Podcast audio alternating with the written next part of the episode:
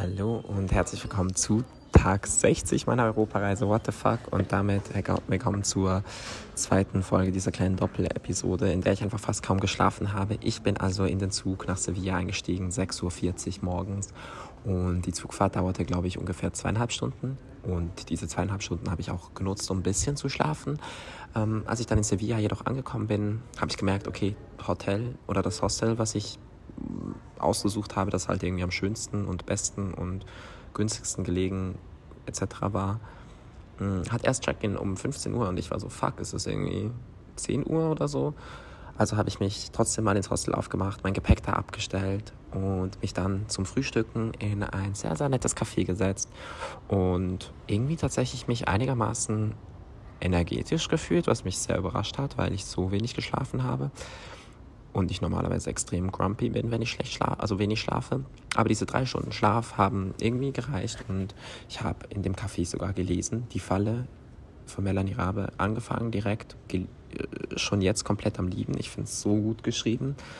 Mm, ja, und irgendwann habe ich mich dann auf jeden Fall auf den Weg gemacht ins Hostel. Ich war wirklich müde und konnte dann auch ein bisschen früher einchecken. Ich glaube so um halb zwei, zwei bin ich dann endlich in meinem Zimmer gewesen und habe erst einfach mal durchgepennt bis am Abend. Und ähm, am Abend hatte ich dann so ein bisschen einen Up and Down, weil ich extrem Hunger hatte, aber irgendwie nicht so genau wusste, was ich essen soll, weil manchmal, boah, also ich muss sagen, so spanisches Essen ist nicht so unbedingt meines. Dann wollte ich Empanadas holen und dann hatte es aber keine mehr, vegetarischen außer eines und dann war ich so ein bisschen mad und habe ich weiter Essen gesucht. Auf jeden Fall am Ende habe ich dann trotzdem irgendwelche Empanadas gegessen. Die waren auch sehr lecker und alles war gut. Ich habe mich ähm, in so einen schönen Park gesetzt am Abend mit einem kleinen Teich und habe da gelesen und gesmoked und Musik gehört. Das war irgendwie tatsächlich sehr, sehr schön und ich wusste noch nicht so genau, ob ich noch Energie habe, feiern zu gehen oder nicht.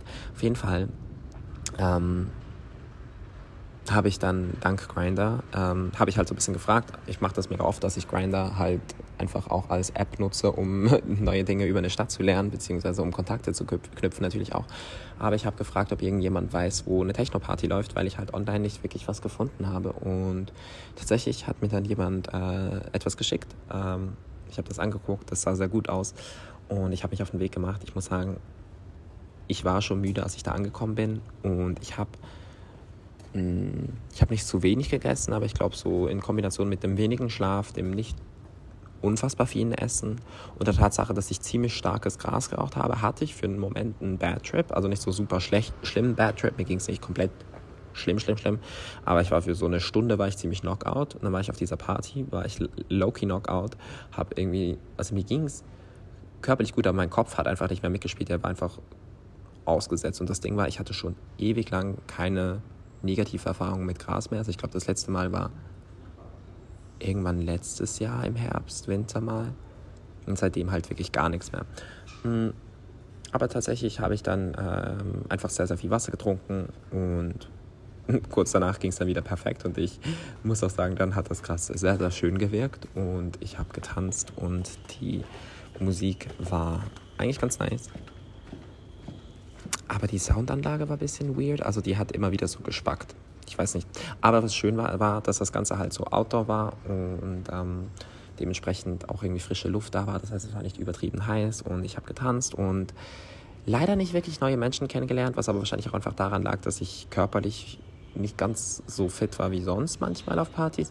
Plus dieses Spanisch halt auch einfach eine gute Sprachbarriere ist, um Menschen kennenzulernen. Ja, auf jeden Fall, das war dann Sevilla ähm, Tag 1. Und mein Musiktipp ist, hm, kommt gleich. Okay, ich hatte gestern mal wieder so eine kleine Oldies-Phase, was ich sehr selten habe. Aber weil in die Falle Ella Fitzgerald vorgekommen, vorgekommen ist, also beziehungsweise es wurde erwähnt, dass die Protagonistin halt ihre Musik hört, habe ich mal wieder Musik von ihr gehört. Und ich muss sagen, Ella Fitzgerald habe ich schon immer gemocht. Also ich mochte ihren Vibe und ihre Atmosphäre der Musik immer sehr gerne und habe gestern Abend dann irgendwie sicher eine Stunde lang einfach ihre Musik gehört, währenddem ich da gelesen habe. Ähm, darum ist Musiktipp des Tages Ella Fitzgerald.